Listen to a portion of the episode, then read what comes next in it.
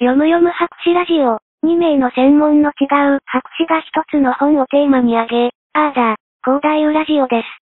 す。はい、それでは、読む読む博士ラジオエピソード15。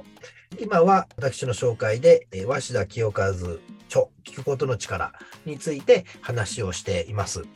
えーこれまで、まあ、哲学的な話をしたりだとかですね、もう少し我々の、なんていうのかな、こう、小さい頃、自分たちが思った疑問っていうのが大人たちに答えてもらえなくて、多少辛い思いをしただとか、教育者になって、えー自分たちがこんなやり方をしているよとかっていう話を通して、えーと前回の最後にですね、そのまあ、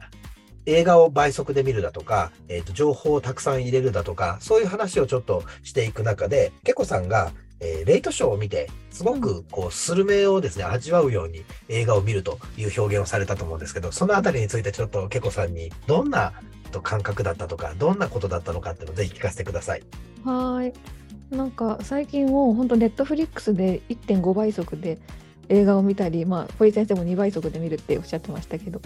あとはその英語字幕を読んで英語を勉強する目的で映画を見てるみたいな感じになっちゃってて、なんかもうシーンを味わうみたいな感じじゃなくなってたんですよね。でも最近というか先先月あたりに「マン」っていう顔のない男たちっていう映画を見たんですよ。えそうそれなんかこうちょっと怖い話で、なんかそうそうそうなんていうか気持ち悪い変質者みたいな人がいっぱい出てきておんなんか主人公が追い詰められていくみたいな話なんですけどそれがなんか怖いんですけどなんか最後カタルシスみたいなのがあってすごいすっきりするみたいな映画だったんですけどなんかそれがすごい私もそのなんて言うんだろう最後すごいすっきりしてなんかなんか魂が解放されるような感覚があったんですよね。そのなんかネットフリックス1.5倍速で見てるときはあんまそれがなかったんですけどあやっぱちょっと映画館でじっくり没入するっていいんだなってその時思いました堀先生はどうですかあの没入みたいなありますか映画見てて映画は基本的に没入するんですね。すごいちゃんと1.2倍速でもできるんですねそうです。2倍速でも自分が主人公になりますので、はいあの、なので、その先ほど、あ、先ほどというか、その、1個前の時に、セリフが、えっと、僕はディテールが覚えられないんだって言ったと思うんですけど、それは脚本は覚えられないんですけど、僕は常に物語の主人公としてその映画の中に載っているので、うん主人公のセリフは全部僕のセリフなんですよ。えー、すごいだから、ディテールは間違ってたとしても同じこと言うよっていう、だからかなり没入はします、映画は。へえ。なんか感動とかもしますああ、もう号泣しますよ。えめっちゃすごい2倍速でできるんだ。多分それはね、時間は関係なく、もうはいに、あの、早いというイメージ、あの、早いという感覚はないです、2倍速でも。そうかそうなんか頭の回転が速そうですもんね。あとこの前なんか自分の脳が体が1個しかないのが辛いみたいなことおっしゃってませんでしたあああそうなんです。 なので、その、書くスピードと、読むスピードと、考えるスピードが合わなくなる瞬間が来ると、必ず書くスピードが一番遅れるんですよね。へえ。だから手が4本あったら書けるのになって思って。まあそんな感じなんですかだから頭の速度は速いけどみたいなそうあでのす。ハードウェアがな足りないみたいそなう。です、そうです。あの、もうまさに、その、CPU が早く回ったとしても、うんそのディスプレイの方とか、えー、とスピーカーの方が悪くて、ちゃんと秒ができない感じですね。えー、やばい、その感覚ないな。なんかあれですね、これからいろいろガジェットが発展してきたら、そこに合わせてくれる何かが出てくるかもしれませんね。いやーあの本当にあのそういうのがどうにかならないかなと思いながら、左だけで全部入力して、右は手書きで書けるとか、なんかそういうのをちょっと練習しようとは思ったんですけど、 えー、すごい。じゃあ結構いつもマルチタスクなんですかマルチタスクなので、僕、今、ここ撮影している自分の部屋は、42インチのディスプレイで、はい。あのもう至る所にあいあの画面、あれが出てます、アプリが。えー、めっちゃすごい。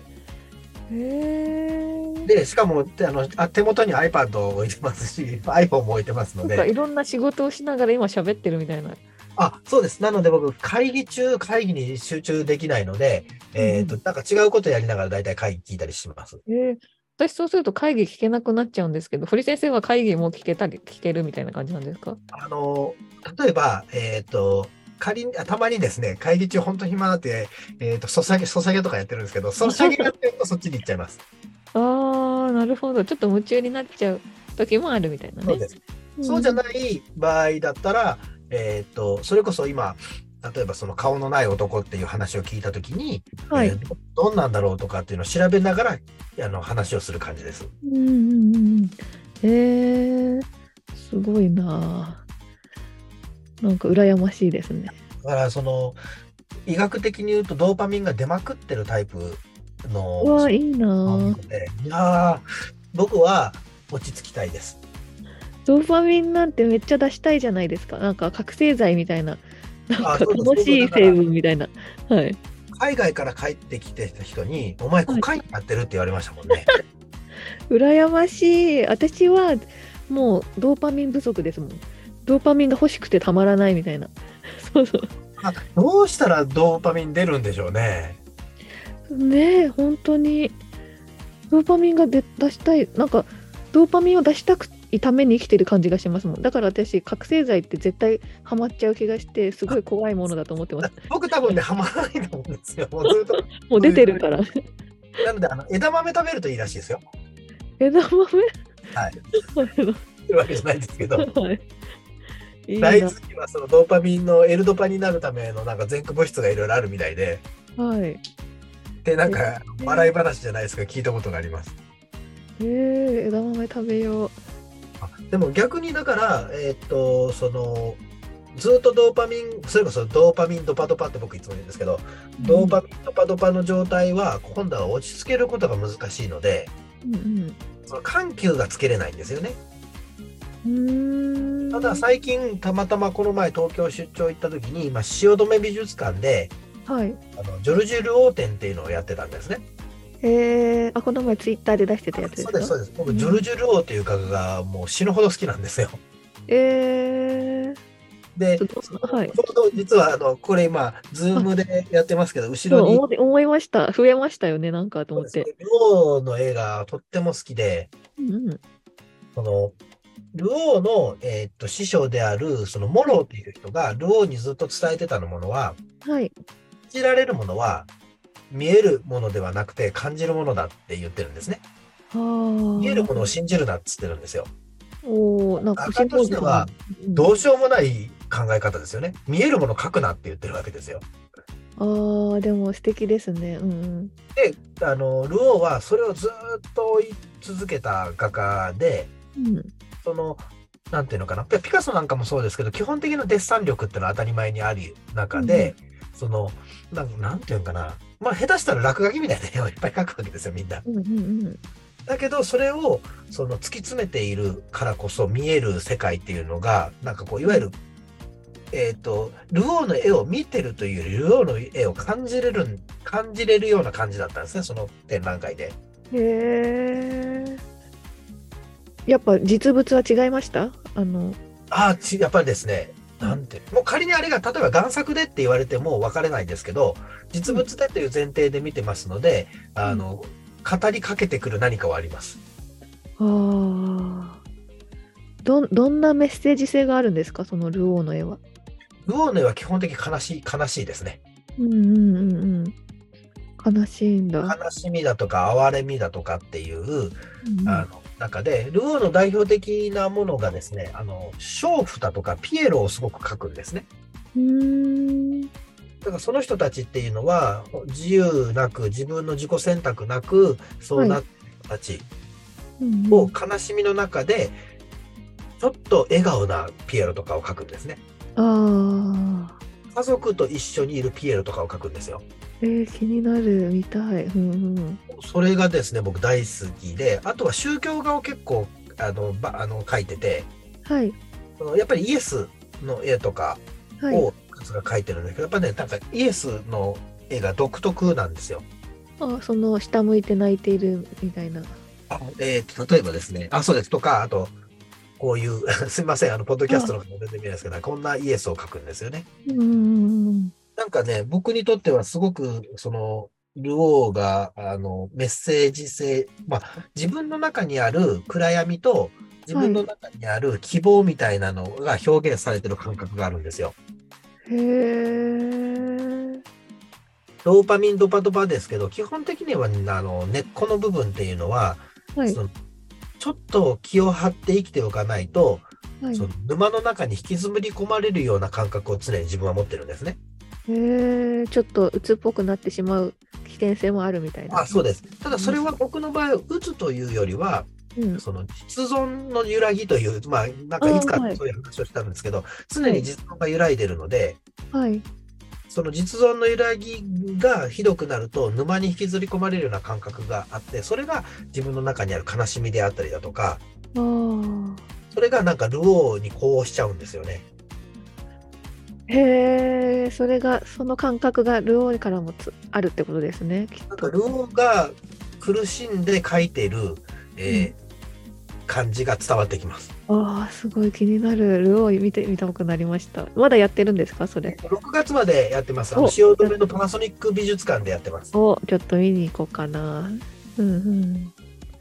あの一時期は本当に自分の心が不安定だった時はよく美術館に行ってたんですよね。うん。うんうんなんかその美術の中にある特に絵画の中にある、うん。はい。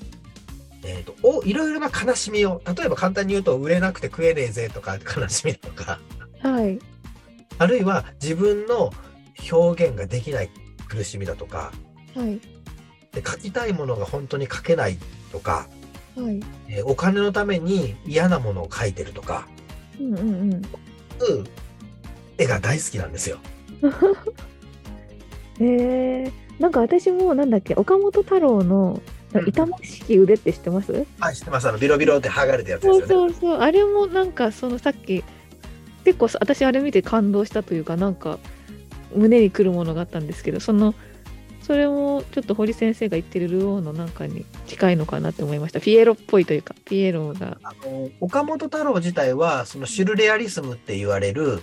その超現実主義の日本の代表の画家になると思うんですけど、うんその超現実主義っていういわゆるシュルレアリスム僕大好きなんですよ。おだから岡ー本太郎大好きなんです。私もめっちゃ好きです へえシュルレアリズムの、まあ、前そのちょっと前っていうのがそれこそピカソのあはのいキュビックムなんかもそうなんですけど、はい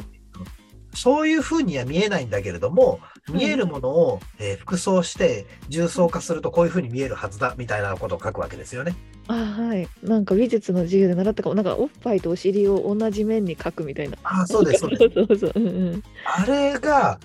多分書くのってむちゃむちゃ苦しいはずなんですよ。ああ、え自分がそう見えたとしても人に見えなければいけないわけですし、はい、うんなんか表現を苦しんで書いてるであろう、いくら天才であるとはいえ、表現に苦しんでいる姿っていうのはとても僕は共感をするというか、うんうんうん。もともと人に共感しない人間なんですけど、ええそうなんですか。あ、そう、そんな感じするかも。はい。あのだけど絵画だとかそういった芸術作品にはものすごい共感してしまうんですよね。おお、まあ、だだ孤独な人たちって、が、の、叫びみたいなとこありますもんね。ああいう絵画とか素。晴らしい表現です。そうです。僕孤独、多分孤独なんです、僕。うんうんうん。理解者がいないみたいな。うん。そうですね。りえっ、とあ、より正しく言うと、僕、理解してもらいたくはないんですね。ええ誰に理解してほしいかっていうと、多分自分に理解してほしいんですよ。そうなんですか。なんとか折り合いがつかないので、うんうんうんうんえー、なんか私もすごいなんか孤独というか魂が叫んでるというかなんか誰かに理解してもらったら楽になるのかなって思ってでツイッターでバズったりしてたんで楽になるのかなって思ったんですけどやっぱ自分が自分を理解するのが一番大切なのかなって最近私も思い始めました。哲学の世界へよう こそ。いやいや なんかバズってみみんなにいろいろコメントもらったからといってなんかその孤独がなくなるわけじゃないなみたいな。うんうんそうですね。ありがたいのはありがたいんだけど、そ自う分思いのます答えじゃないですもんね。うんうんうんそうですね。うんなので本当に小説とかももちろんそうですけどし、映画ももちろんそうですけど、やっぱり絵画の動きがないものの方が解釈が多様にできるので、うん僕は割と好きですね。うんうんうんうんそうですね確かになんかありますねオーラみたいなのも出てますね絵画は。いやー本当なのでね、東京おられるので、いろいろ展覧会やられていいなぁと。いやーそうですね確かに行かないともったいないですね。これやっぱり人類の英知ですよね、絵画ってのは。その、うん例えば他の動物はやらない行為じゃないですか。うん、本当ですよね。で、絵画がこの世からなくなったって誰も困らないんだけども、うん絵画っていうのはその多くの人たちのく苦しみ喜び感情のなんて言うんでしょう表現の場所だと僕は思っているので本当ですね厳しい世界のなんかもう先鋭の人たちの表現みたいな感じですもんね。そうなんですで、えー、と例えば、えーとまあ、我々は一応そのアカデミズムの中にいますけどうん、うん僕は結局アカデミズムはアカデミアというかあのいわゆる学術合わないんですようーん、そうなんですか。うん、要は自己表現をするための一つとしての学問なのでうん、うん、誰かの評価を受けたり、えーと何かを証明したいっていうよりもうん自分で納得させるものだけを求めているから、僕はやっぱりですね、あの研究者には向向いてないと思います。うーん、そうなんですか。まあ、哲学者みたいな感じですかね。